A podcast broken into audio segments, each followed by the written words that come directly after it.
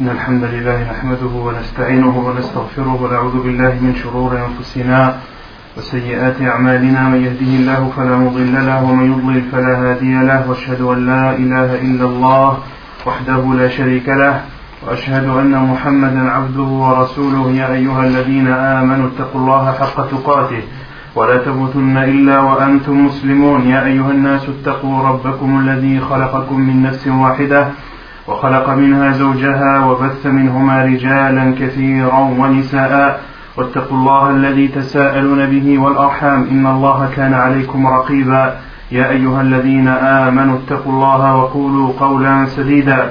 يصلح لكم أعمالكم ويغفر لكم ذنوبكم. ومن يطع الله ورسوله فقد فاز فوزا عظيما. أما بعد فإن أصدق الحديث كتاب الله تعالى وخير الهدي هدي محمد. صلى الله عليه وسلم وشر الأمور محدثاتها وكل محدثة بدعة وكل بدعة ضلالة وكل ضلالة في النار Donc nous continuons la lecture ainsi que les quelques commentaires sur le livre Al-Wajiz fi fiqh sunnati wal kitab al-aziz. La semaine dernière, on avait commencé, on avait euh, parlé des piliers de la prière, arkan salat. Qui peut me citer le nombre de ces piliers Combien sont-ils.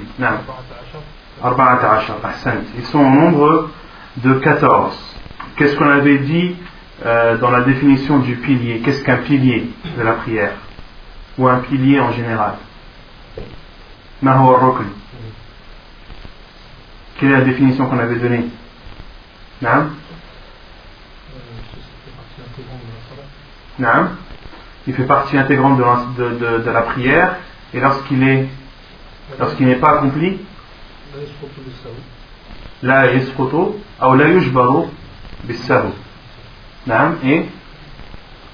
donc lorsqu'il n'est pas accompli la prière est annulée et les proclamations de la distraction ne, ne le remplacent pas. Les proclamations de la distraction ne remplacent pas le pilier. D'accord? Et euh, la semaine dernière, j'ai fait une erreur dans la définition de l'ouajib, de l'obligatoire. De l'obligatoire, j'avais dit que celui, que celui qui délaisse l'obligatoire, sa prière est. Qu'est-ce que j'avais dit? Personne ne s'en rappelle Alhamdulillah. Hein?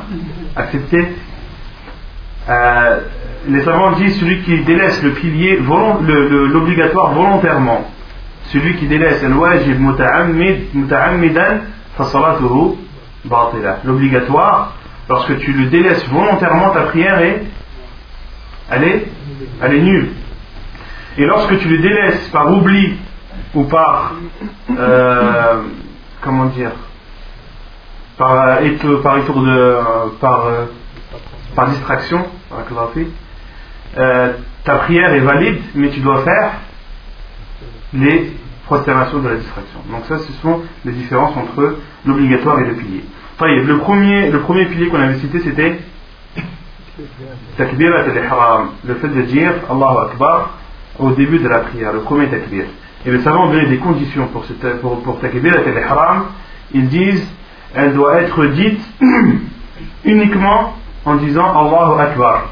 Quelqu'un qui dit par exemple Allahu Ajal ou Allahu A'az Allah est le Tout-Puissant, au lieu de dire Allahu Akbar, cela n'est pas considéré comme takbirat al-ihram. Takbirat al-ihram, لابد أن تكون بلفظ التكبير أن يقول الإنسان الله أكبر la personne doit dire Allahu Akbar et rien d'autre il n'y a que cette phrase qui permet euh, aux musulmans d'entrer en prière lorsqu'il le dit avec l'intention de takbirat al-ihram on avait cité le hadith du prophète sallam prouvant cela lorsqu'il dit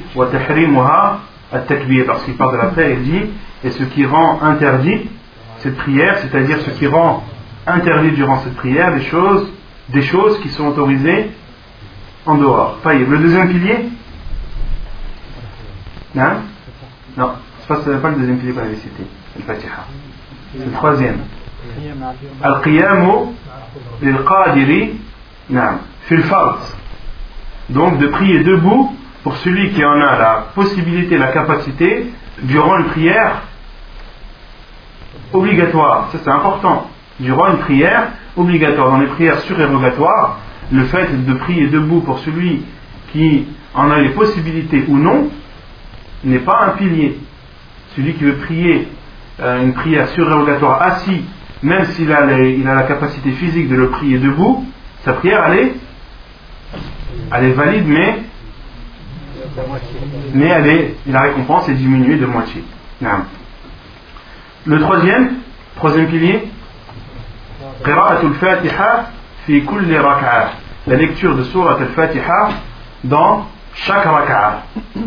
Et ceci pour celui qui prie seul ou derrière l'imam pendant, pendant les prières à voix basse, ou pendant les raka'at à voix basse. On avait cité le khilaf des savants à ce sujet. Euh, pour celui qui prie derrière l'imam pendant une prière à voix haute, est-ce qu'il doit réciter Al-Fatiha derrière l'imam en appliquant le hadith du prophète sallam euh, La salata illa bi quran Point de prière pour celui qui n'a pas lu euh, al-Fatiha. Et on a cité que euh, d'autres savants disent que non, celui qui prie derrière l'imam pendant une prière à voix haute, il se doit de l'écouter. Car le professeur sallam a dit lorsque l'imam dit Allahu Akbar, dit Allahu Akbar, lorsqu'il fait recours, faites le recours, lorsqu'il se prosterne, prosternez-vous, et lorsqu'il lit, écoutez-le. Donc on avait cité euh, la divergence des savants sur ce sujet. On avait dit que la vie euh, le plus, euh, le plus proche de la vérité, Inch'Allah, c'est que la personne, il ne lui est pas obligatoire, il ne lui est pas obligatoire de réciter la Fatiha derrière l'imam pendant une prière à voix haute. Le quatrième et cinquième pilier sont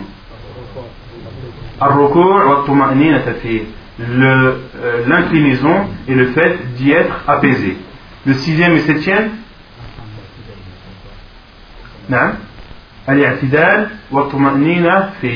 De se relever du recours et d'être apaisé. Qu'est-ce qu'on avait donné comme définition de Qu'est-ce que être apaisé? On avait donné la définition.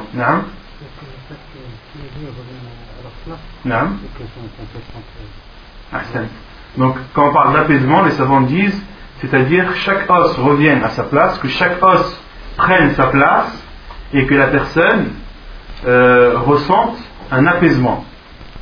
D'accord? Donc, de faire l'inclinaison, une personne qui s'incline 3 secondes ou 5 secondes, est-ce que ces os auront le temps de, de prendre chacun leur place?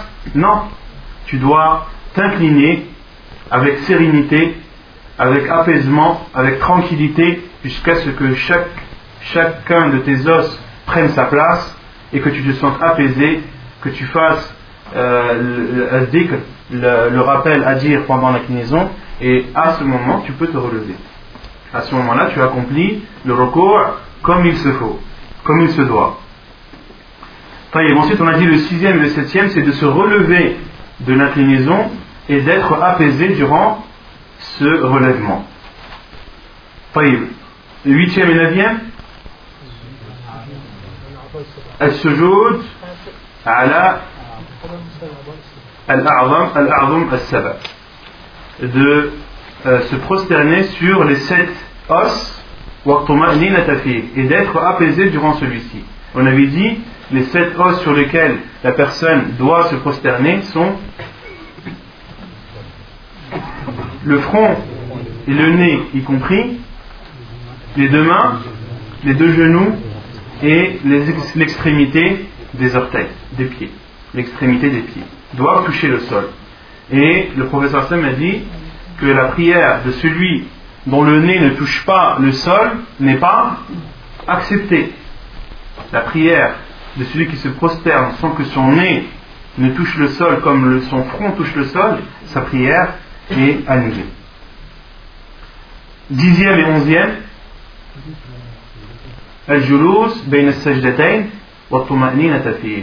de s'asseoir entre les deux prosternations et d'être apaisé durant cette posture. Quelle est la preuve?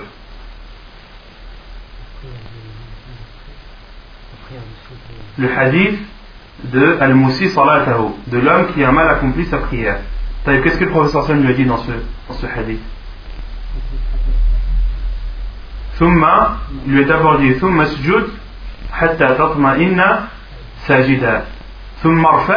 hatta.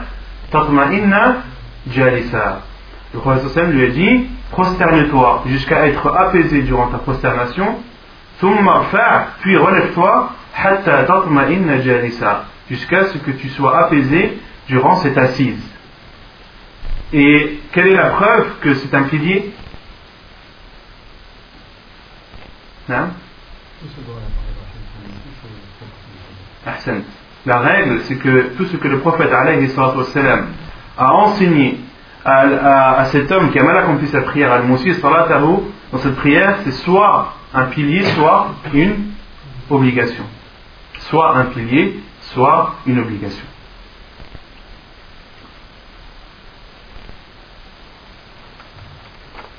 Le douzième, le douzième pilier de la prière est le dernier tashahhud. Et euh, quelle est la formule de tashahhud la plus authentique rapportée dans la sunna du professeur Elle a été rapportée par quel compagnon? Abdullah ibn Mas'ud. Qu'est-ce qu'il a dit Abdullah ibn Mas'ud? Que le professeur lui a enseigné à tashahhud main dans la main comme il lui, comme il lui enseigne les sourates du Coran. Et il a dit At-tahiyatu lillah, qui peut me la réciter? At-tahiyatu lillah التحيات لله والصلوات والطيبات السلام عليك أيها النبي ورحمة الله وبركاته السلام علينا وعلى عباد الله الصالحين أشهد أن لا إله إلا الله وأشهد Anna Muhammadan abduhu wa rasuluh. Ça, c'est la, euh, la, formule de tashahhud la plus authentique rapportée dans la sunna du prophète sallallahu alayhi wa sallam. Et on avait cité une remarque de l'auteur qui dit sur le fait de dire Assalamu alayka Assalamu alayka Assalamu alayka ayyuhan nabi de dire que le salut soit sur toi ô prophète et on avait cité euh, la divergence des savants à ce sujet. Est-ce que durant le tashahhud, la personne doit dire Assalamu alayka ayyuhan nabi ou bien doit-elle se contenter de dire Assalamu ala nabi Qu'est-ce qu'on avait dit sur ce point? Les deux étaient bons. La vérité elle est unique. Non on avait cité la parole de Abdullah ibn Mas'ud justement, le rapporteur du hadith, où qui dit qu'il disait Assalamu alayka ayyuhan nabi durant le vivant du prophète sallallahu alayhi wa sallam. Et après sa mort, il disait Assalamu ala nabi. Et cela été cité par d'autres compagnons, euh, hormis Abdullah ibn Mas'ud, radiyallahu anhu. Parmi eux, Aïcha radiallahu anha. Aïcha radiallahu anha, lorsqu'elle enseignait le tashahhud, elle, elle, elle, disait Assalamu ala nabi. Que, que le salut soit sur le prophète. Elle ne disait pas Assalamu alayka ayyuha nabi. Elle ne disait pas que le salut soit sur toi, ô prophète. Et les autres savants, que disent-ils? Ceux qui disent que tu dois dire Assalamu alayka ayyuha nabi, que le prophète soit mort ou vivant, quelle est leur preuve? Non? Non? Non, c'est pas ça la preuve. Hein? Ils disent que c'est un effort de Abdullah ibn Mas'ud et des autres compagnons, que c'est leur avis qu'ils ont donné, mais que nous, on doit suivre la sunna du professeur sallam, et le professeur sallam, lorsqu'il a enseigné à Abdullah ibn Mas'ud, il lui a enseigné Assalamu alayka ayyuhan nabi. À euh, l'avis le plus sûr, Inch'Allah, c'est euh, l'avis qu'a qu soutenu Sheikh Al-Bani, de dire Assalamu ala nabi, car cela a été rapporté des compagnons.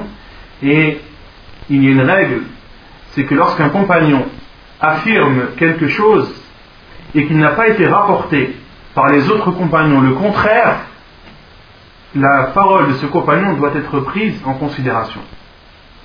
C'est une règle qu'il faut connaître c'est que lorsqu'un compagnon dit une chose, dit une parole, et que cette parole n'est pas contredite par les autres compagnons, ou n'est pas remis en cause, la parole de ce compagnon doit être prise en considération. Par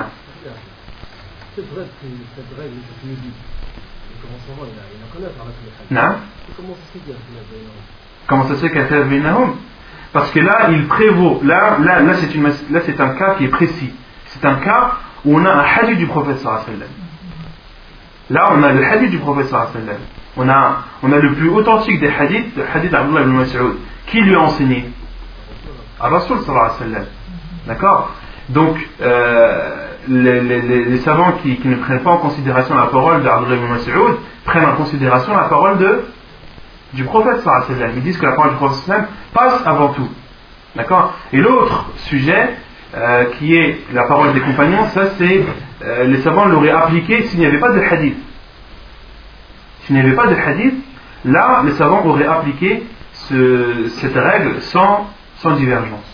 Mais à partir du moment où il y a un hadith du prophète et où il y a une parole d'un compagnon, là on a deux règles qui peuvent être appliquées. Soit on prend le hadith du prophète ou soit on prend l'explication des compagnons euh, du prophète Et entre autres, pourquoi est-ce que l'avis le plus sûr, Inch'Allah, c'est de ne pas dire Assalamu alayka ayyuhan nabi, mais de dire Assalamu ala nabi? Car le rapporteur du hadith, c'est lui qui a c'est lui qui a apporté le plus, c'est lui qui a apporté le plus d'informations. Abdullah ibn Mas'ud, à qui le prophète sallam a enseigné, c'est lui-même qui a dit que le prophète sallam, durant son vivant, on disait Assalamu alayka ayyuhan nabi, et après sa mort, on disait Assalamu ala nabi. C'est ce qui fait la force de l'argumentation des savants qui disent de dire Assalamu ala nabi. C'est clair? Le treizième pilier, c'est As-salatu ala nabi. C'est de prier sur le prophète sallallahu alayhi wa sallam.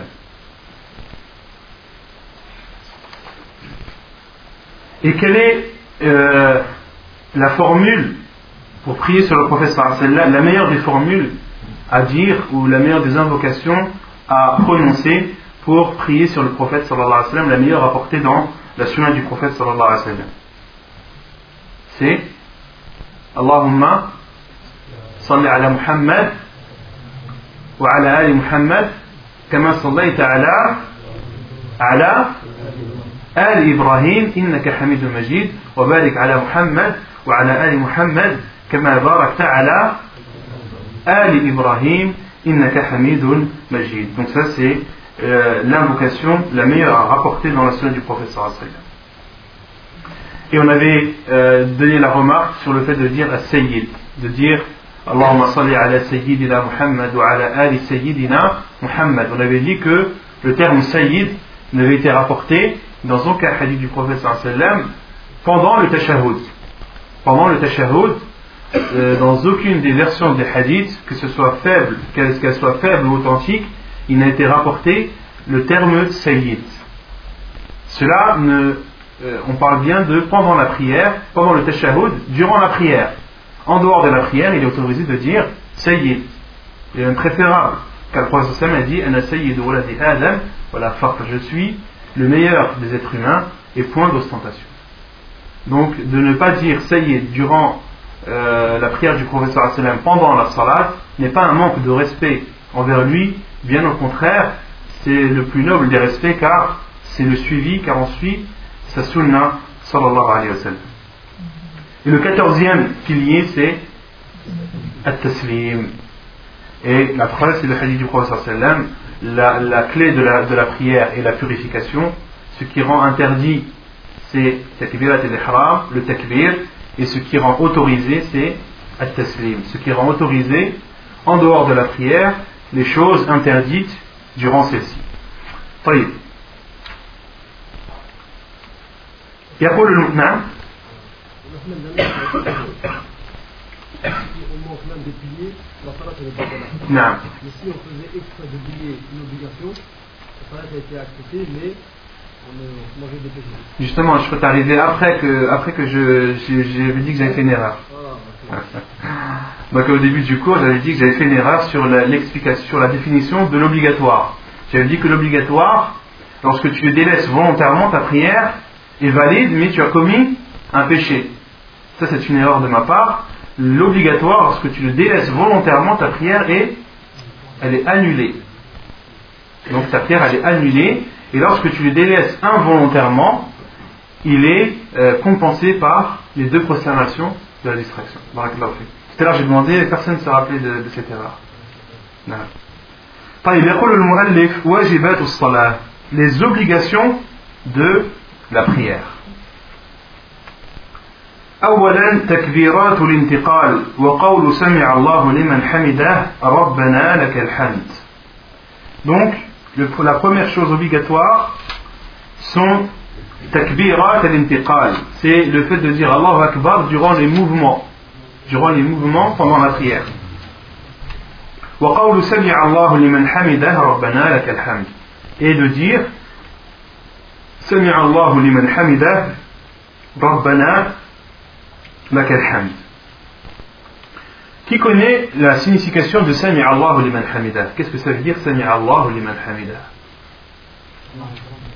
Allah entend ceux qui le louent. Mais ça veut dire quoi Allah entend ceux qui le louent Allah il entend tout. Non C'est une invocation. Qu'est-ce que tu demandes C'est pas une invocation. Qu'Allah entende ceux, ceux qui le louent. C'est une invocation Ahsant, yujib. Alors entend, c'est-à-dire exauce. Naam. As-sam'a huna, ça veut dire al-istijaba. Lorsque tu dis Allah, qu'Allah euh, entend ceux qui le louent, c'est-à-dire Allah exauce ceux qui le louent. Qu'est-ce que ça veut dire exaucer ceux qui le louent? Comment est-ce qu'Allah peut exaucer ceux qui le louent? Alors que ce n'est pas une invocation de dire Alhamdulillah. Qui connaît la réponse Hein? Parce que quand, quand on demande à Allah, le Ahsan c'est d'abord de louer, de Sana alayhi, thumma tu tad'u. Non. Non. Exaucer ceux qui le louent, c'est-à-dire qu'Allah récompense ceux qui le louent. Qu'Allah exauce ceux qui le louent en leur donnant la récompense. La récompense qui est au minimum de 10 et au maximum de, de 700. Donc les savants disent la réponse d'Allah est de- d'accorder une récompense à ceux qui le louent. Et quelle est la preuve que As-Sam' dans le Coran veut dire Al-Istijaba?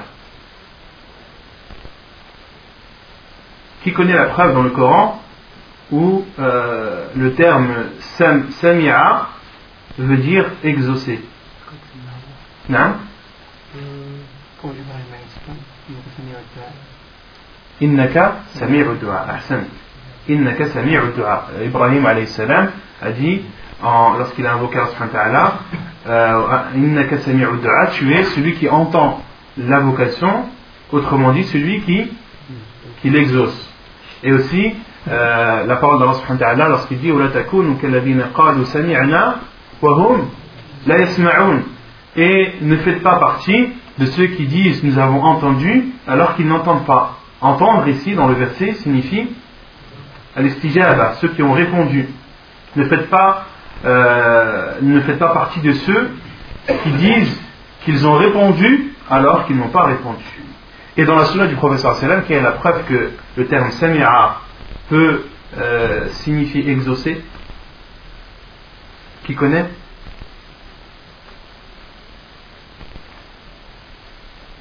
Le prophète a dit Allahumma inni a'udhu bika min arba' min ilmin la yanfa' wa min wa min qalbin la yakhsha' wa min nafsin la tashba' wa min du'a'in la yusma' et dans une autre version wa min du'a'in la yustajabu lahu. Donc le prophète a dit de demander la protection contre quatre choses contre une science non bénéfique contre un cœur qui ne craint pas contre une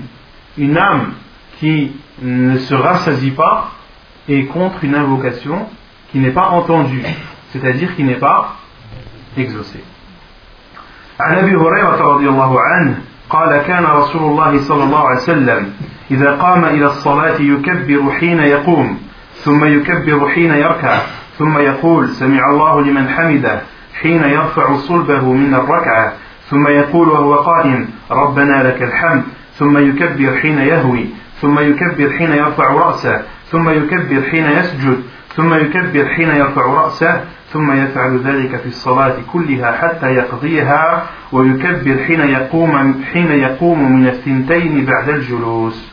وقد قال صلى الله عليه وسلم صلوا كما رأيتموني أصلي. Donc la preuve que les takbirs que l'on dit durant les mouvements pendant la prière sont obligatoires et le hadith d'Abu Huraira rapporté par Al-Bukhari et Muslim qui dit que le prophète sallallahu alayhi wa sallam lorsqu'il se levait pour prier il disait Allahu Akbar lorsqu'il était debout. Puis il disait Allahu Akbar lorsqu'il se s'inclinait. Puis il disait Sami Allahu liman hamida lorsqu'il levait son dos lorsqu'il relevait son dos de l'inclinaison puis il disait, alors qu'il était debout, Rabbana lakal. Rabbana. Et euh, durant cette, euh, cette, posture, lorsque la personne se relève de recours, de l'inclinaison, et qu'elle est debout, il y a quatre invocations rapportées par le professeur sallam. Tu peux dire Rabbana lakal hamd, ou bien Rabbana wa lakal hamd, ou bien Allahumma Rabbana lakal hamd, ou Allahumma Rabbana wa lakal hamd. Vous avez, vous avez saisi les différences ou pas Soit tu dis Rabbana lakal hamd ou bien Rabbana wa lakal hamd. Ou bien tu rajoutes Allahumma au début. Allahumma Rabbana lakal hamd ou Allahumma Rabbana wa lakal hamd. ثم يكبر حين يهوي. Puis le professeur sallam disait Allahu Akbar lorsqu'il descendait, c'est-à-dire pour se prosterner. ثم يكبر حين يرفع رأسه. Puis il disait Allahu Akbar lorsqu'il relevait sa tête de la, de, la prosternation. Puis il disait Allahu Akbar lorsqu'il se prosternait. Puis il disait Allahu Akbar lorsqu'il se relevait, c'est-à-dire de sa deuxième prosternation.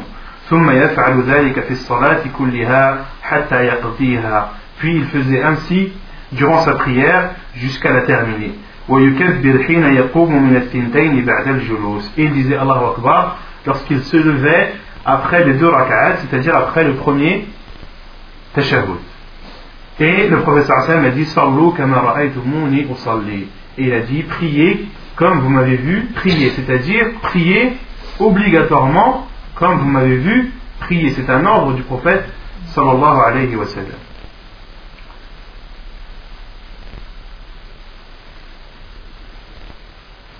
Et concernant le takbir, dans ce hadith, le, le professeur a dit, si on prend un exemple,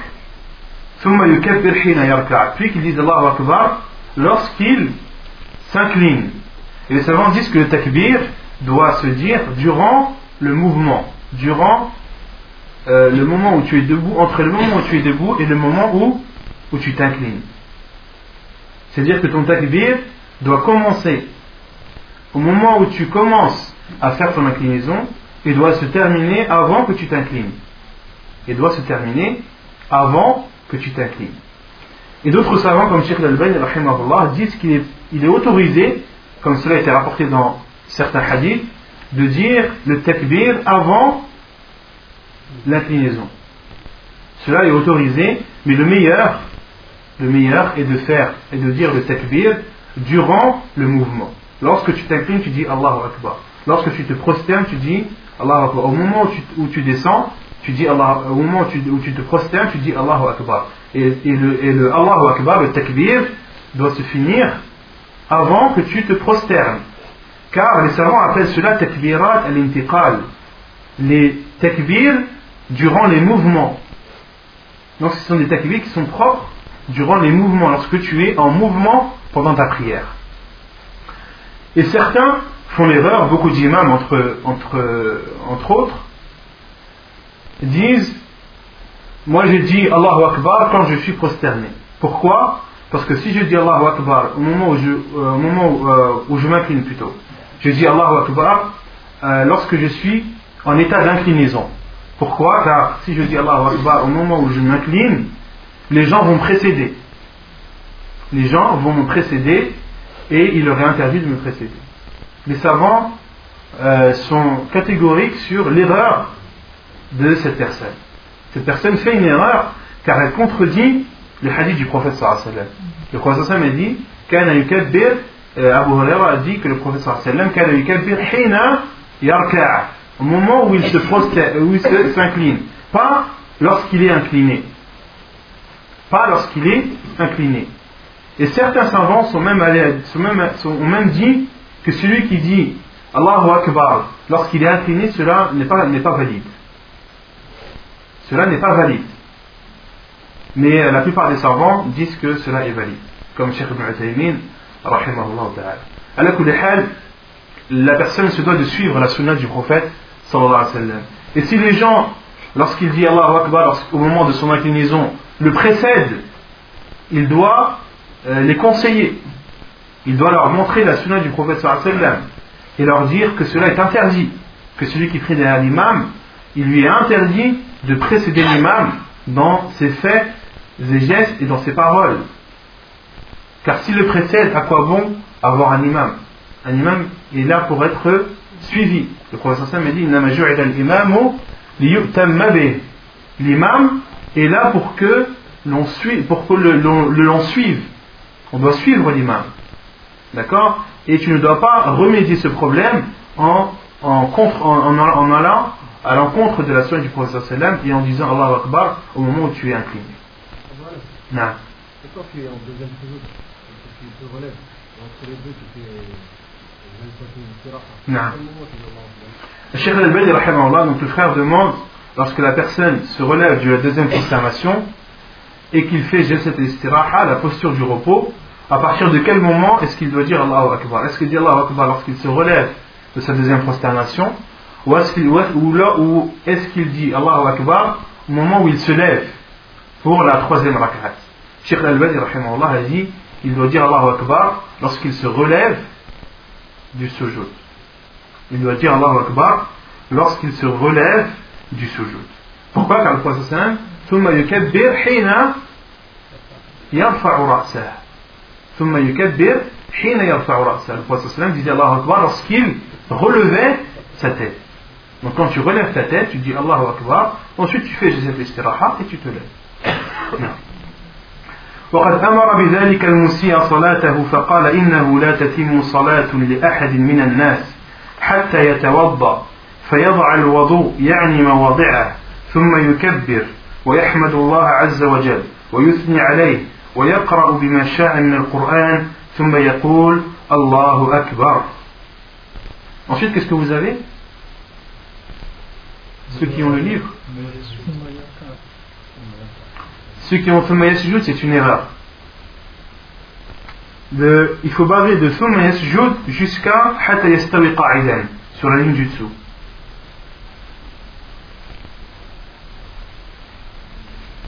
Donc l'autre preuve, c'est euh, le hadith de Moussi Salatahu, le hadith de l'homme qui a mal fait sa prière. Le prophète sallallahu alayhi wa sallam lui a dit que la prière d'une personne ne peut être complète que lorsqu'il a fait ses ablutions et qu'il les ait fait correctement.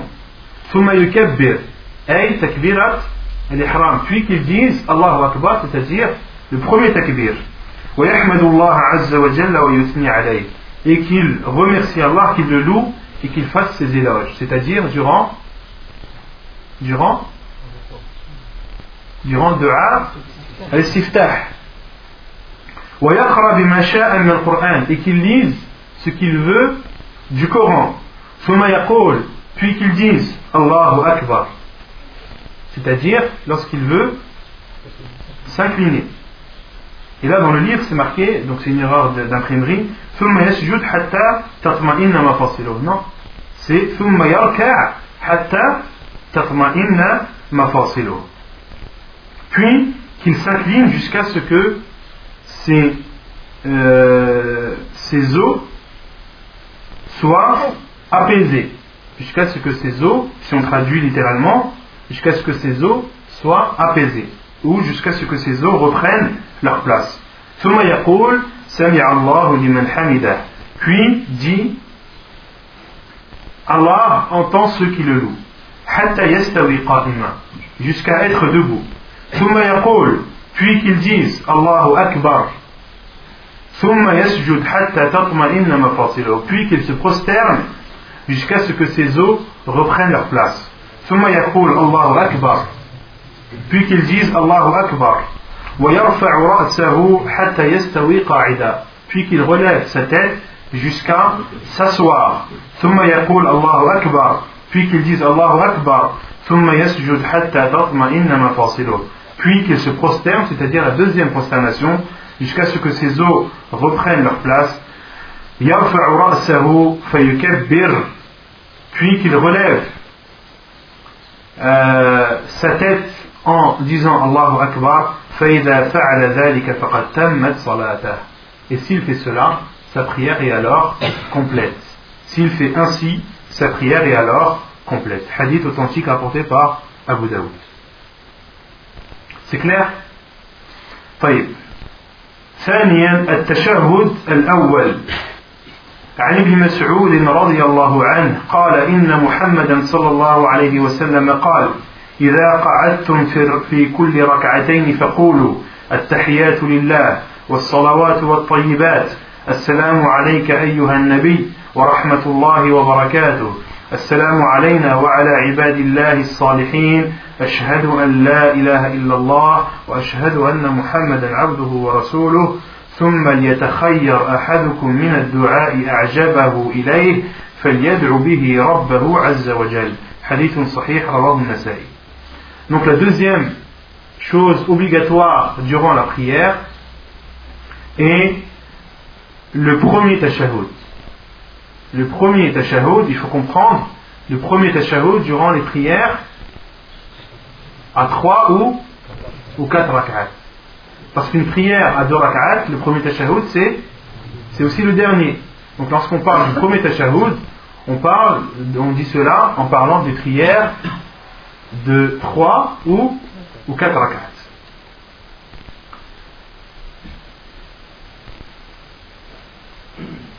Quelle est la preuve que le premier tashahhud est une obligation et non un pilier?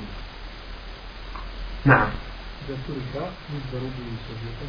Quelle est la preuve?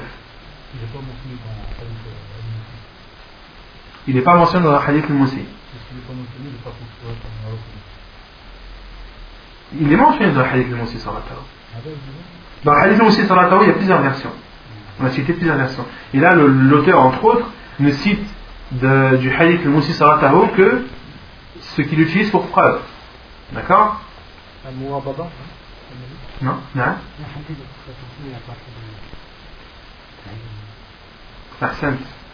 La preuve, c'est le hadith du prophète sallam lorsqu'il a prié à Dohr ou à l'Asr, il y a plusieurs versions, et le prophète sallam n'a pas fait, a oublié de faire le, premier tashahhud. Il s'est levé euh, directement à la troisième rak'at. Les compagnons l'ont repris, mais le prophète sallam n'est pas redescendu. Il est resté debout, a terminé sa prière, thumma sajada sahwi qabla salam. Et le prophète sallam a fait deux prosternations de la distraction avant le salam. Et les savants ont déduit deux choses de ce hadith. La première, c'est que celui qui prie, euh, qui prie euh, en tant qu'imam et se lève directement à la troisième raka'at sans avoir fait le tashahhud du milieu et que les gens le reprennent lorsqu'il est debout, qu'est-ce qu'il doit faire? Il doit continuer sa prière. Il doit continuer sa prière et ne pas se rasseoir. Et ensuite de faire les deux prosternations de la distraction avant le salam. Et la deuxième chose que les savants ont déduit de ce hadith, c'est que le, premier tashahhud n'est pas un pilier. Car si c'était un pilier, le professeur sallam l'aurait accompli. On avait dit que le pilier n'est pas compensé par, par les prosternations de la distraction. D'accord? Mais l'obligatoire, lui, est compensé par les prosternations de la, distraction. On a déduit donc de ce hadith que le premier tashahhud est, un, est une chose obligatoire et non une chose euh, et non un pilier. Non. Ici, euh, au moment où il se relève, il le rappelle. Au moment où il se relève, il peut se rasseoir. Au moment où il se relève, il peut se rasseoir, mais lorsqu'il est debout, là, il doit continuer sa prière. La preuve que le premier tashahhud est une obligation Et la preuve, du, et la preuve, la, preuve est le hadith d'Abdullah ibn Mas'ud, anhu, qui dit que Muhammad sallallahu alayhi wa sallam a dit lorsque vous vous asseyez toutes les deux rak'at, toutes les deux rak'at, dites التحيات لله والصلوات والطيبات السلام عليك أيها النبي ورحمة الله وبركاته السلام علينا وعلى عباد الله الصالحين أشهد أن لا إله إلا الله وأشهد أن محمدا عبده ورسوله ثم ليتخير أحد أحدكم من الدعاء أعجبه إليه puis que l'un d'entre vous choisisse l'invocation qui lui plaît le plus et qu'il invoque par celle-ci son Seigneur Azza wa Hadith authentique rapporté par Al-Nasa'i. Donc dans ce hadith, le prophète a dit lorsque vous asseyez toutes les deux rak'at, c'est-à-dire durant le premier et le dernier tashahhud. Faqulu, dites, et ça c'est un ordre du prophète sallam, on avait dit que l'ordre du prophète sallam euh, signifie l'obligation jusqu'à la preuve du contraire. Et on déduit aussi de ce hadith qu'il est autorisé de faire l'invocation, d'invoquer Allah après le tashahhud, même durant le premier. Même durant le premier. Certains savants ont dit que le professeur sallam lorsqu'il a dit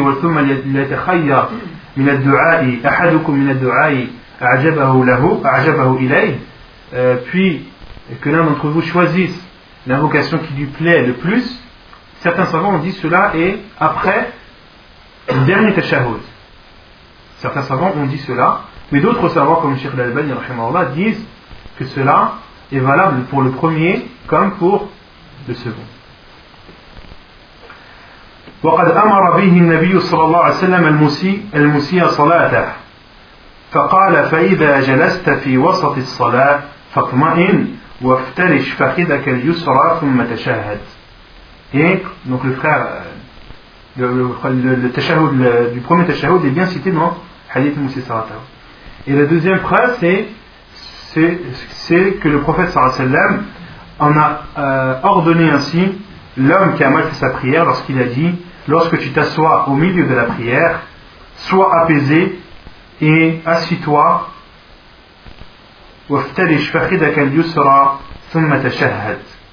Puis assieds-toi sur ta cuisse gauche et fais le tashahhud. Assieds-toi sur ta cuisse gauche ou appuie-toi sur ta cuisse gauche et fais le tashahhud. Hadith authentique rapporté par Abu Daoud. La troisième chose obligatoire, ويجب عليه إذا قام إلى الصلاة أن يتخذ سترة بين يديه تمنع المرور أمامه وتكف بصره عما وراءه. La troisième chose, non Non, la troisième. Takbirat l'intiqal. La deuxième, c'est tashahhud. Non, euh, Qawl Sami Allah al Hamida, ça rentre dans le premier. ça rentre avec takbirat l'intiqal.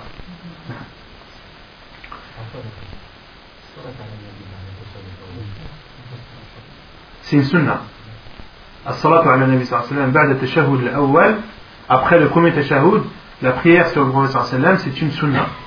Non, les savants disent, jumhur ulama disent que c'est une sunna.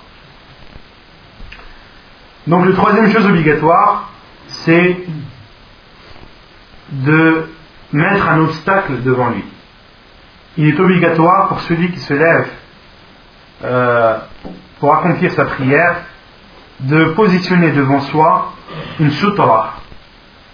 Et une sutra, c'est un obstacle que le prieur met devant lui et vers, vers la direction de laquelle il prie. Donc une sutra, c'est une chose que tu poses devant toi lorsque tu pries et tu, et tu te diriges vers cette chose. Et euh, cet obstacle va permettre d'interdire aux gens de passer, aux gens ou aux choses, de passer devant toi. Et de ne pas faire attention à ce qu'il y a derrière. La, la, sutra, l'obstacle, permet aussi à la personne de ne pas penser, de ne pas se préoccuper de ce qui se passe derrière cet obstacle.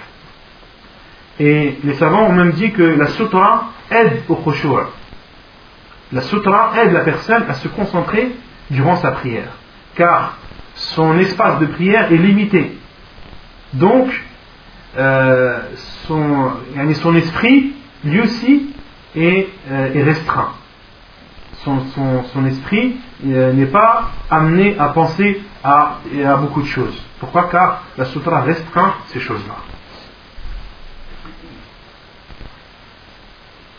عن سهل ابن أبي حثمة قال قال رسول الله صلى الله عليه وسلم إذا صلى أحدكم فليصلي إلى سترة وليدن منها لا يقطع الشيطان عليه صلاته La preuve est le hadith de Sahl ibn Abi Hatmah qui dit que le prophète sallallahu alayhi wa sallam a dit Lorsque l'un d'entre vous prie, qu'il prie vers une sutra, vers un obstacle, minha, et qu'il s'en approche, la yaqta'u shaytanu alayhi salata, afin que le diable ne coupe pas sa prière, pour que le diable ne coupe pas sa prière. Hadith authentique rapporté par Al-Hakim et Al-Nasa'i.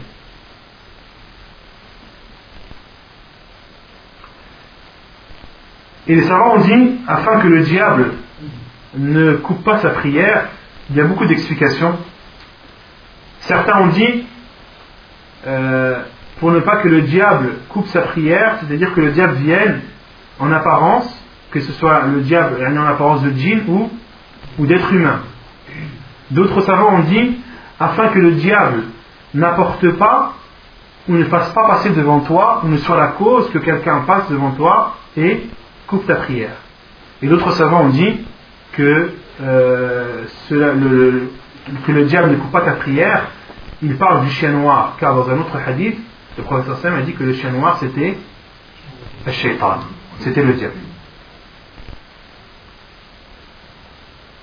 Et d'autres savants ont dit, pour ne pas que le diable coupe ta prière en, euh, te, en te distrayant durant celle-ci en te distrayant durant cette C'est-à-dire, soit tu la coupes et concrètement, ou bien alors à travers ces insufflations et euh, les distractions qui pourraient t'insuffler.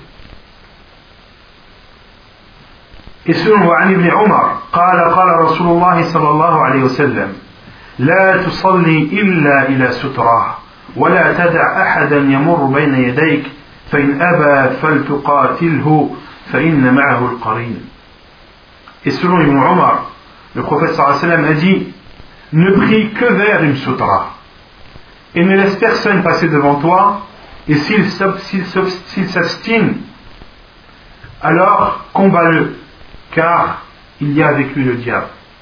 Le prophète sallam, euh, dans ce hadith, ordonne clairement. Et dit Ne prie pas sauf, ou sauf vers une sutra. Et ne laisse personne passer devant toi. Ne laisse personne passer devant toi ou ne laisse euh, que ce soit une personne ou une chose, un animal ou autre.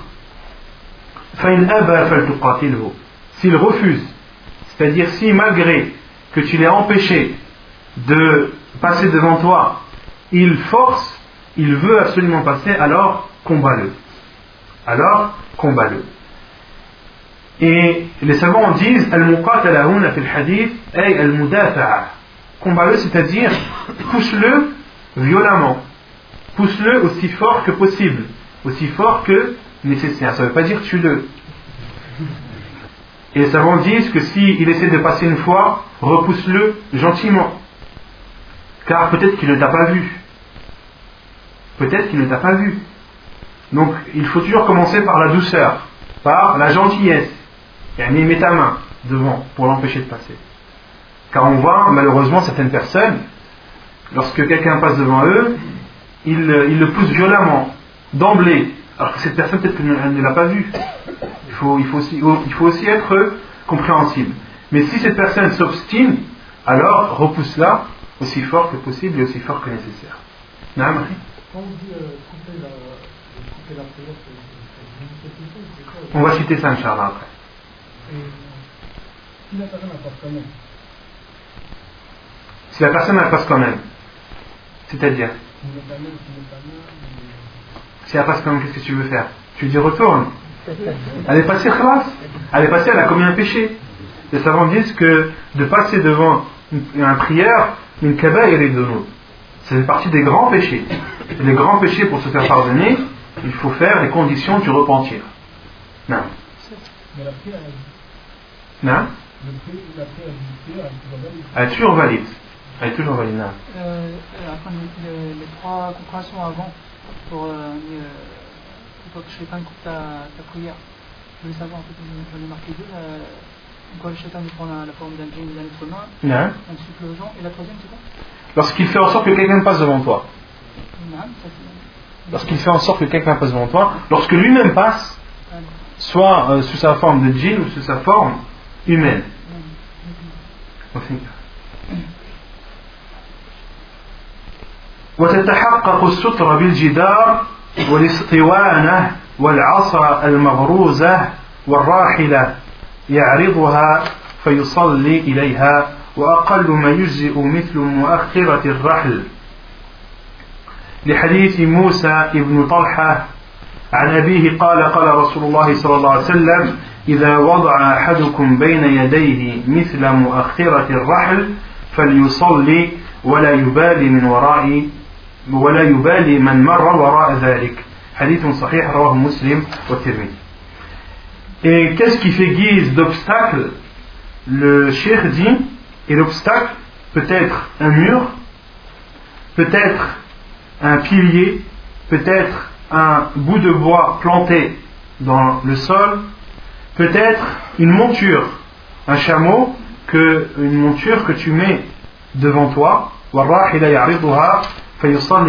tu mets devant toi et vers lequel, vers la direction de laquelle tu pries.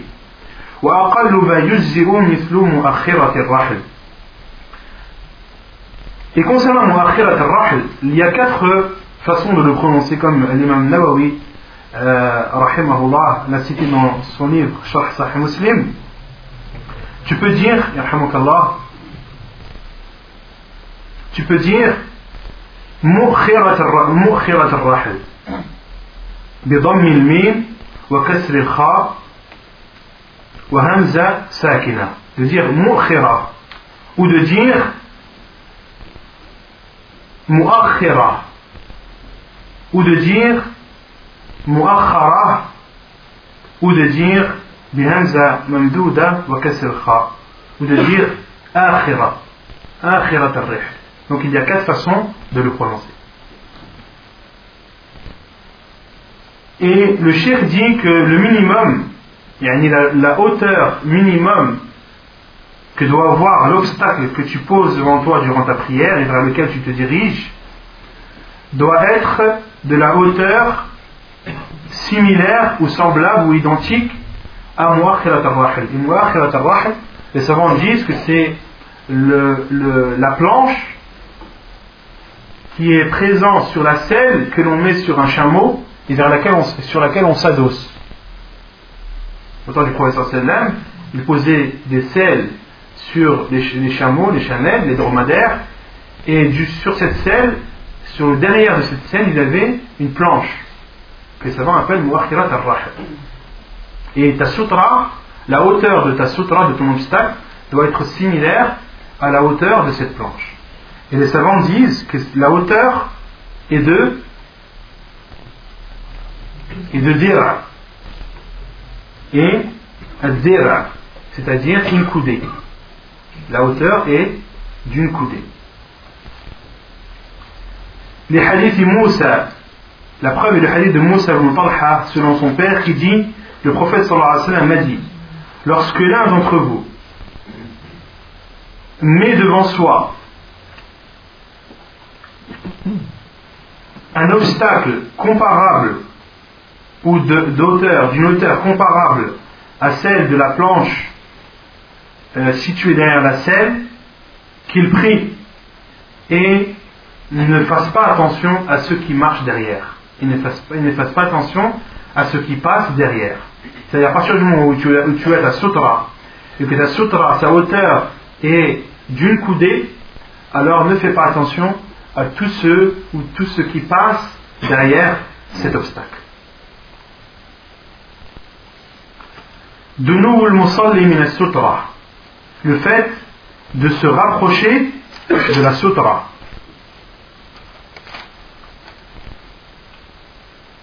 عن بلال أنه صلى الله عليه وسلم صلى وبينه وبين الجدار نحو من ثلاثة أدرع حديث صحيح رواه البخاري وعن سهل بن سعد قال كان بين كان بين مصلى رسول الله صلى الله عليه وسلم وبين الجدار Hadith muttafaq alayh. Donc, euh, fait partie de la sunna du prophète sallam de se rapprocher de sa sutra. De poser un obstacle devant soi, c'est une obligation. Et euh, il y a une divergence des savants sur l'obligation de mettre un obstacle devant soi lors de la prière. La plupart des savants, Jumhur al-Ulama, disent que c'est une sunna, que c'est préférable et non obligatoire. Mais l'avis le plus sûr et l'avis qui est soutenu par les hadiths du professeur sallam, c'est que c'est obligatoire. Car le professeur sallam dit ne prie que vers une sutra. Le hadith du professeur sallam est clair. Et quand euh, au hadith qui parle du trait, de faire un trait devant soi, c'est un hadith qui est faible. Et euh, que Sheikh Al-Albani a rendu faible. Il a même dit khat. Sheikh Al-Albani a même un le hadith du trait fait un trait dessus. Il n'est pas authentique et ne doit pas être pris en considération. Donc, euh, l'avis le plus sûr, Inch'Allah, c'est que la sutra, l'obstacle, est une obligation, que la personne qui veut prier doit prier obligatoirement vers un obstacle. Et donc, de se rapprocher fait également partie de la sunna du prophète La preuve est le hadith de Bilal, qui dit que le prophète sallam a prié, et il y avait entre lui et le mur vers lequel il priait la distance équivalente à trois coudées une distance équivalente à trois coudées. Et selon Sahl ibn Sa'd, qui dit qu'il y avait entre l'endroit où le prophète sallam priait et le mur, mamar shat, mamar c'est-à-dire la distance euh, suffisante pour qu'une brebis passe. La distance suffisante pour qu'une brebis passe. Comment rassembler les deux hadiths? Comment rassembler le premier hadith où le prophète euh, laissait entre lui et le mur trois coudées et le hadith où le prophète laissait entre lui et le mur la distance ou l'endroit nécessaire à une brebis pour passer.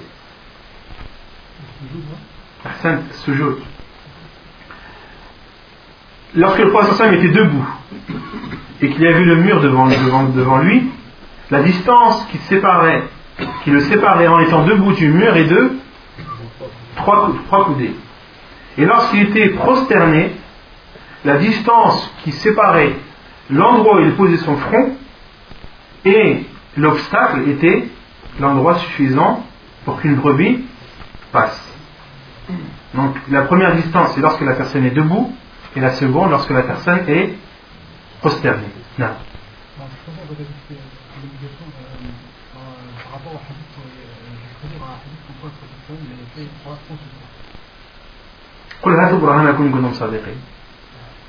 Donc le dit qu'il y a un hadith du où il priait sans sutra. Qui, ramène la preuve. À la même si euh, euh, il était rapporté que le professeur sallam suppose que le professeur ait prié sans sutra, c'est un fait, c'est un acte de sa part. Or, les hadiths qui, montrent l'obligation de, prier vers un sutra sont une parole. On avait dit que les paroles du Prophète prévalent sur, sur ces actes, car ces actes, il aurait pu très bien prier avant l'obligation de prier vers un obstacle. Ou peut-être que le Prophète a prié, euh, peut-être que c'est une spécificité propre à lui, sallallahu alayhi wa sallam. Mais ce qui est connu de sa sunna, c'est que le prophète sallallahu alayhi wa sallam priait vers une sutra, qu'il soit résident ou même ou même en voyage. Et euh, on avait vu dans le chapitre de la purification que les compagnons du professeur sallam, lorsqu'ils lui apportaient euh, euh, les récipients pour faire ces ablutions, qu'est-ce qu'ils apportaient avec? On avait parlé de Al-Anaza. Al-Anaza, c'est quoi? Une lance. Et les savants ont dit que les compagnons apportaient cette lance car le prophète sallam avait pour habitude, après avoir fait ses ablutions, de faire deux rak'at. Et il prenait ce, bâton, le plantait devant soi et le prenait comme une sutra. Donc ce qui coule de la, du prophète sallam, c'est de prier vers une sutra qui, qui était résident ou voyageur. Non.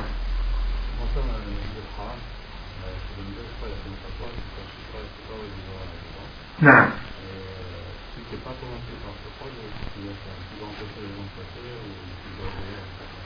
Non, donc le frère demande concernant euh, al-Haram, la mosquée de la Mecque, qu'il y a une photo de Sheikh Ibn Baz et d'autres euh, qui autorisent de passer devant euh, qui autorisent de passer devant la personne qui prie.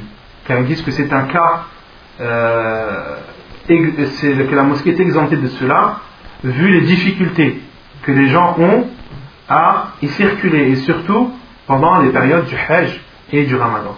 ils autorisent ils autorisent de passer devant la, personne qui prie. Mais d'autres savants, euh, comme Sheikh al et d'autres, disent qu'il n'est pas autorisé. Que l'interdiction de passer devant un prière, elle est valable pendant, dans la mosquée, le Masjid al-Haram, et en dehors de la mosquée sacrée. Elle est valable tout le temps. Il est interdit tout le temps de passer devant un prière, quelles que soient les circonstances, sauf en cas de darwa, en cas de force majeure.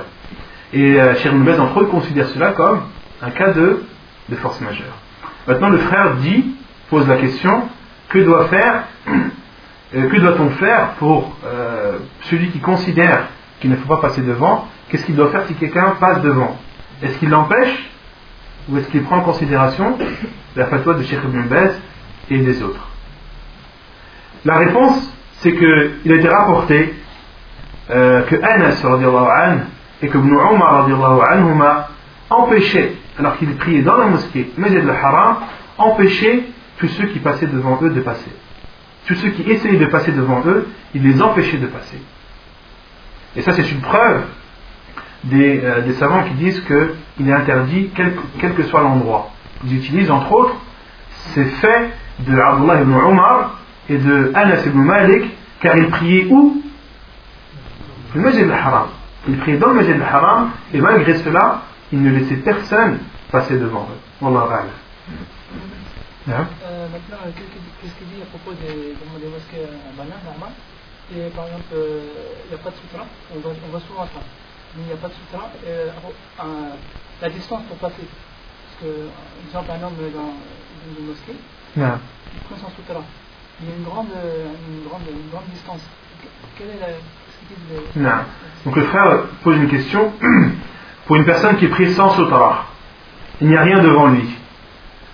Euh, est-ce qu'il est autorisé de passer devant? Et si oui, euh, à quel endroit Et quelle est la distance qu'il doit laisser entre le prière et lui pour traverser sans entrer dans le hadith du prophète où il est interdit de passer devant une, une personne qui prie. Les savants ont dit que tu dois voir l'endroit où il pose son front, et derrière l'endroit où il pose son front, tu mesures la distance qui est suffisante pour qu'une brebis passe. Et derrière cela, tu passes. Après cette distance, tu passes. Et tu fais comme si virtuellement il avait une sutra. Et tu passes devant.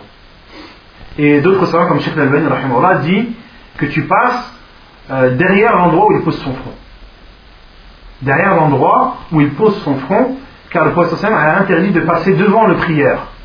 C'est-à-dire entre l'endroit où il pose ses pieds et l'endroit où, où il se prosterne. Ça, c'est la vie de Sheikh Al-Bani, rahimahullah ta'ala. Et le fait d'avancer vers une autre quand ta est circulée, par exemple, après tu as le droit d'avancer là, Allah là, il y a un khilaf des savants sur ça, et je, donc le frère demande sur le fait de s'avancer. Lorsque tu pries, tu pries, et que par exemple tu es pris, tu une personne comme sutra, comme obstacle, mais cette personne, bah, elle se lève et à part. Tu te retrouves sans sutra. Et une autre personne est devant. Est-ce qu'il t'est autorisé de t'avancer ou non, Allah Alam. Si c'est une personne qui, prie sans juste en fait de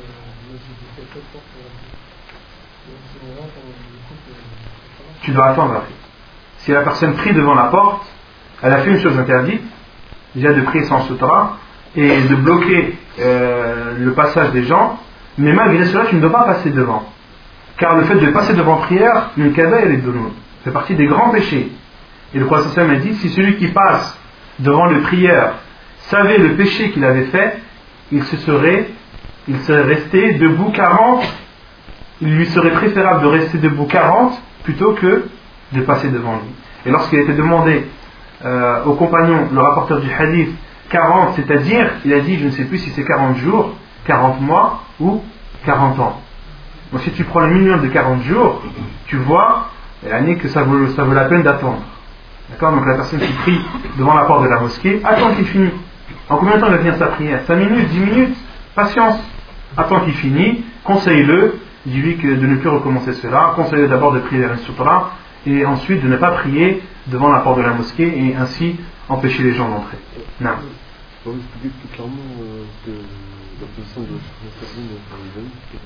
La position de Sheikh Al-Bani dit lorsqu'une personne prie et qu'il n'a pas de sutra devant lui, tu ne dois pas passer entre l'endroit où il se met debout et l'endroit où il pose son front durant la prosternation.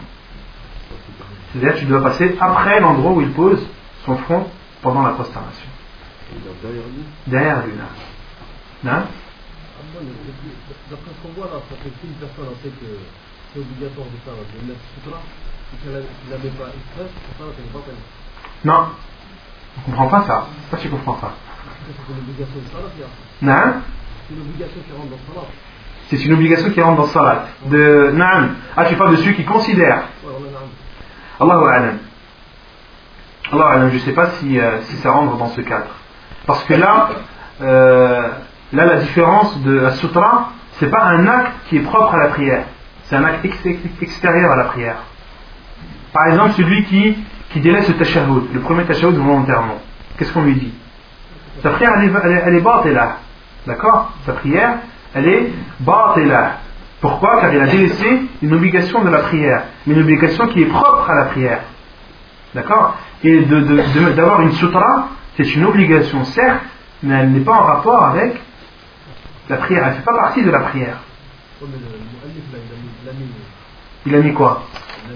Ouais, il dit que ça fait partie des wajibat, des choses que tu dois obligatoirement faire pour accomplir ta prière, mais il n'a pas dit que c'était une obligation propre à la prière.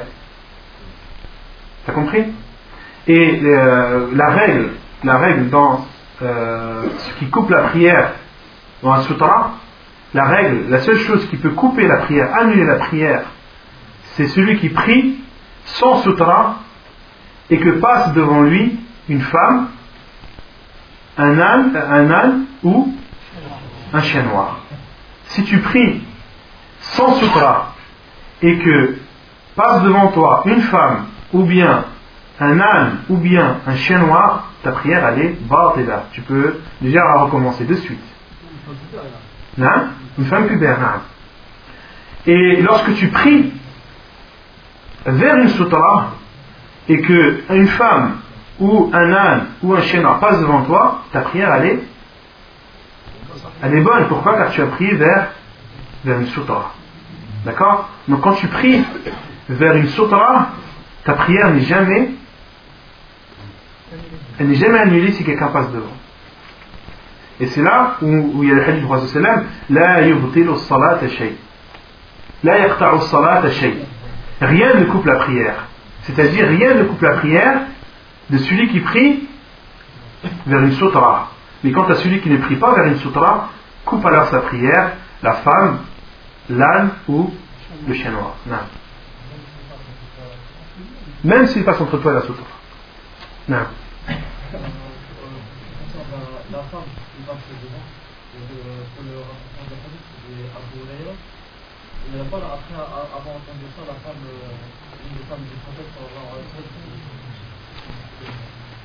Non.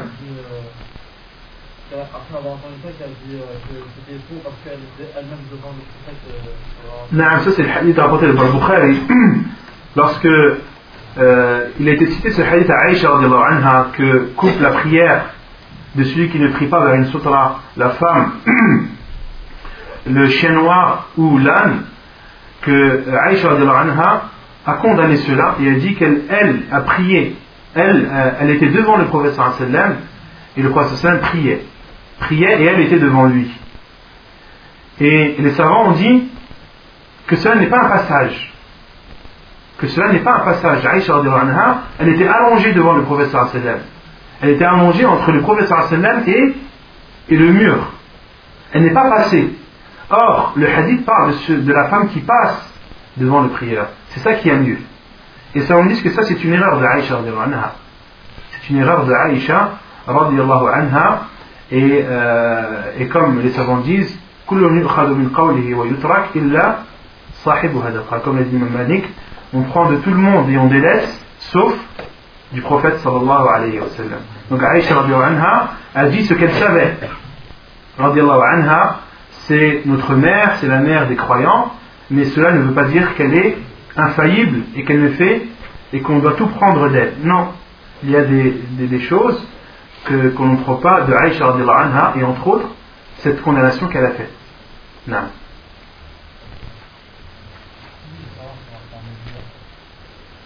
Sur la femme non pubère, l'enfant il ne coupe pas. Les seules choses qui coupent la prière, comme j'ai dit, ce sont ces trois choses pour une personne qui ne prie pas vers une sutra. Toutes les autres choses, elles ne coupent pas la prière, elles n'annulent pas la prière. Non.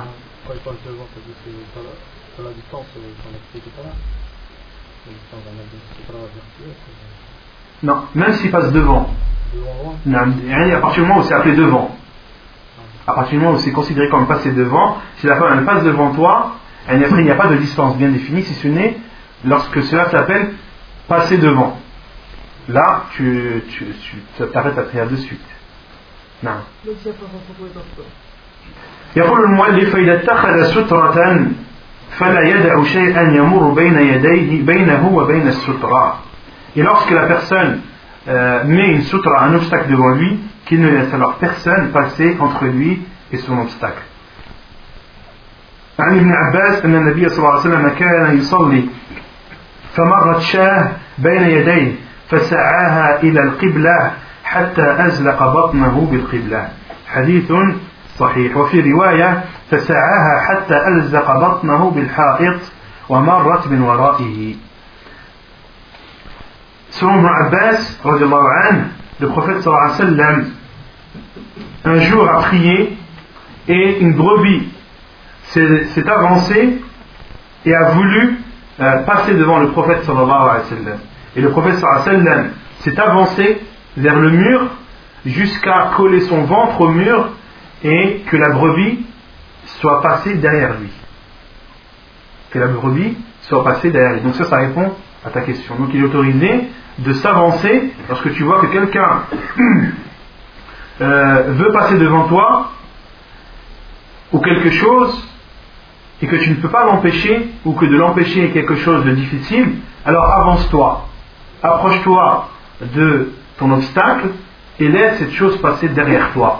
Ne la laisse pas passer entre toi et l'obstacle.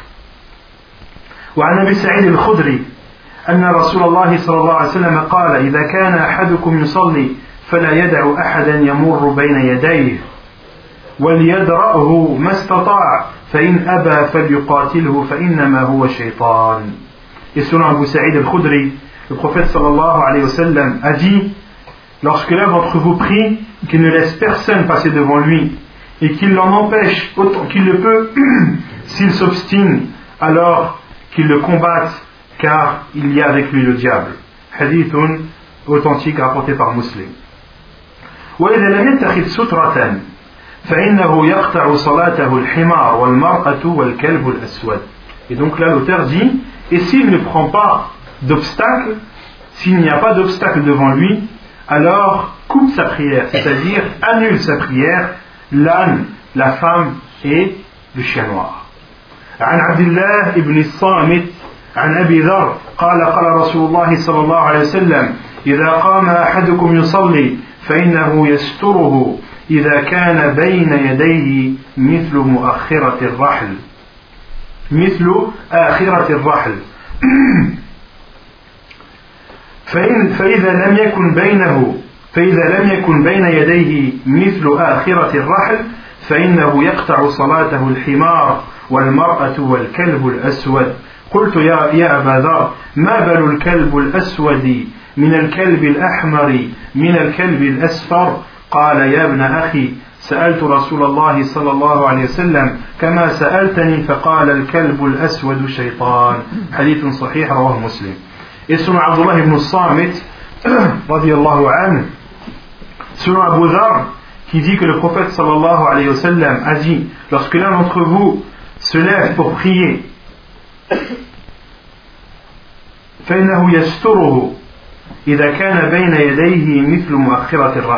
le protégera alors s'il y a devant lui un obstacle d'une hauteur semblable à la selle, au dossier de la selle d'un chameau.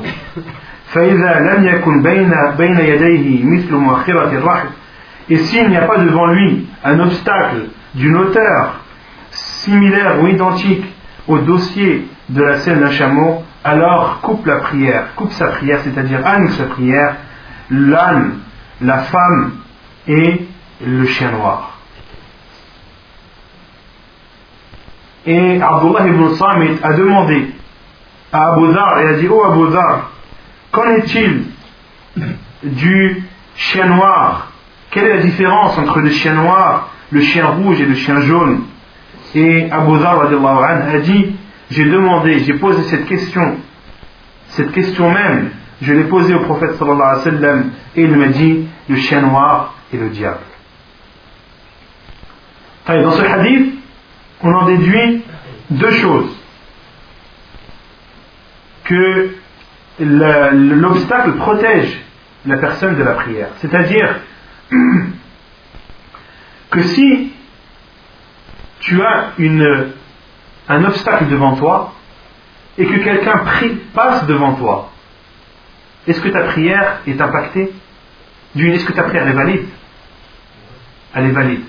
Est-ce que sa récompense est diminuée? Non. Elle n'est pas diminuée car tu as pris vers une sutra.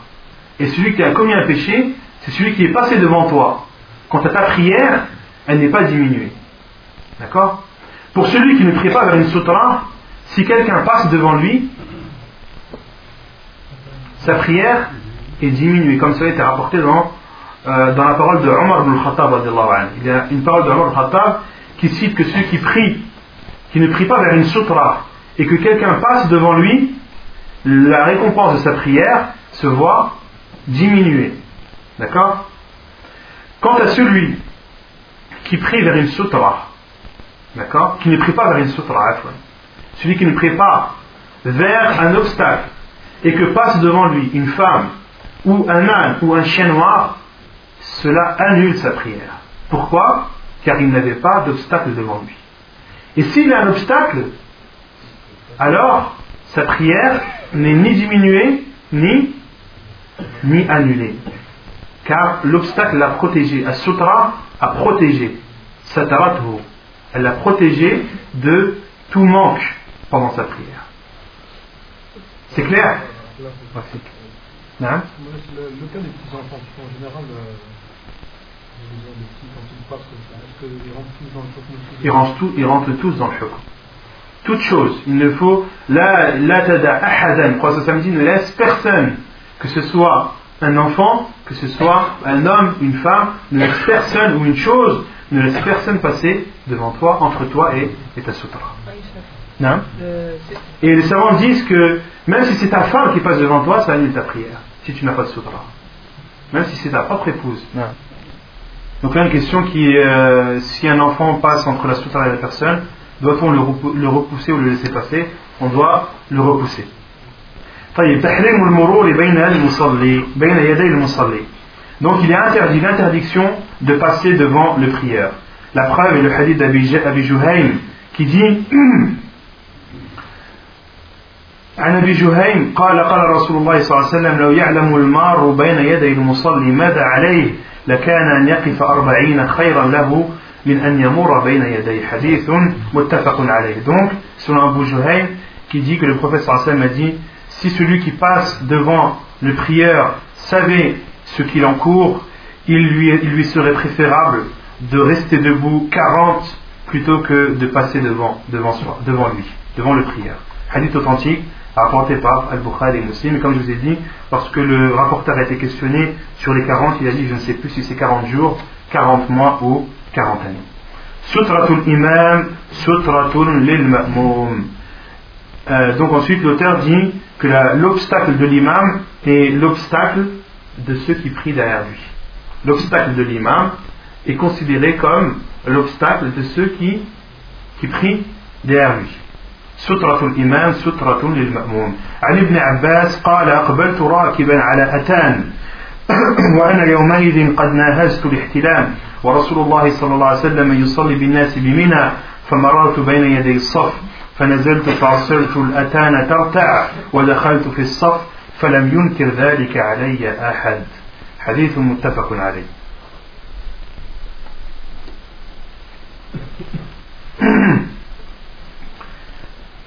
Donc, la preuve que la sutra de l'imam, c'est la sutra de ceux qui prient derrière lui, et le hadith d'Ibn Abbas qui dit Je suis venu, ou je me suis approché, en étant euh, sur ma monture. Ala Atan, Atan c'est la femelle de l'âne, c'est-à-dire l'ânesse.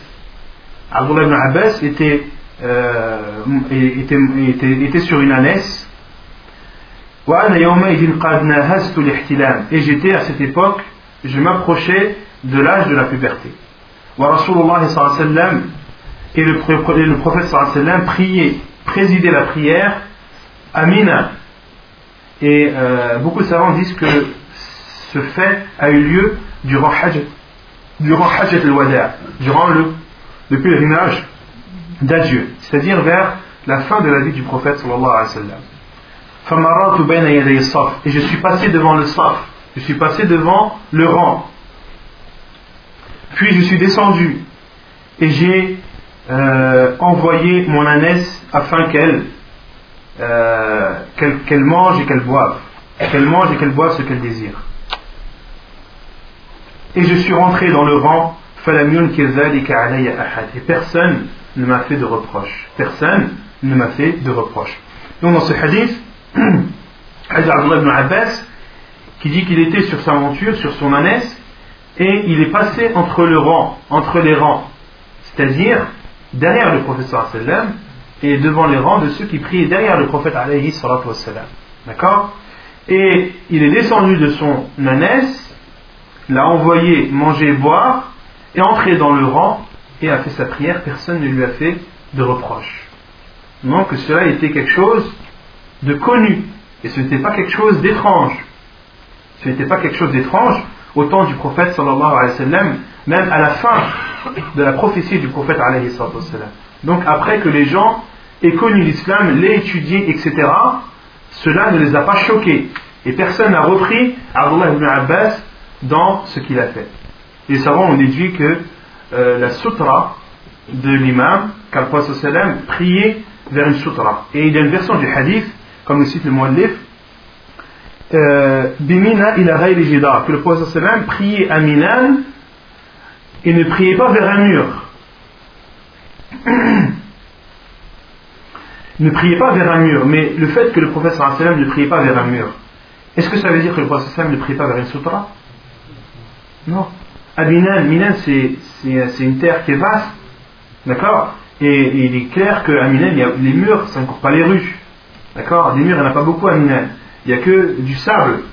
Donc le prophète n'est pas prié vers un, mur à Minan, n'est pas quelque chose d'étrange, d'accord? Mais une chose est sûre, c'est que le prophète lorsqu'il a prié, a prié vers une sutra, d'accord? Et les savants ont déduit que, euh, que les compagnons n'ont pas repris Abdullah ibn Abbas sur, sur cet acte qu'il a fait, donc que leur prière est valide, donc que la sutra de ceux qui prient de, de l'imam est également la sutra de ceux euh, de ceux qui prient derrière lui.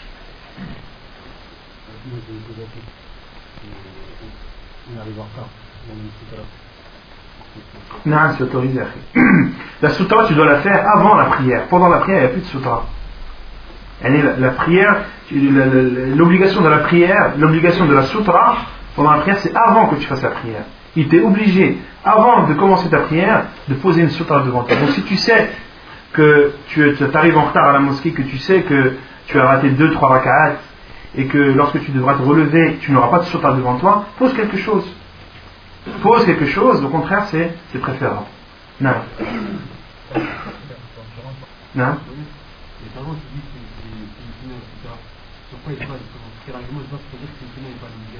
الله أعلم نعم enfin, la parole qui a dit que l'enfant doit repousser dans la prière et euh, le prophète sallallahu qui avait pendant un sujet de son, un de ses deux petits-enfants sur, sur lui. Non, le Hassan et le Hussein. Mais elle où est la contradiction déjà Tu dis que comment euh, rassembler le fait qu'on doit repousser un enfant lorsqu'il veut passer devant nous et le fait que le prophète sallam a prié qu'il a porté le Hassan et le Hussein euh, sur son épaule. Même qu'il jouait sur son épaule. Non, il jouait, mais est-ce qu'il est passé devant lui? Non Il n'a pas signalé, donc il n'y a pas de contradiction là-bas.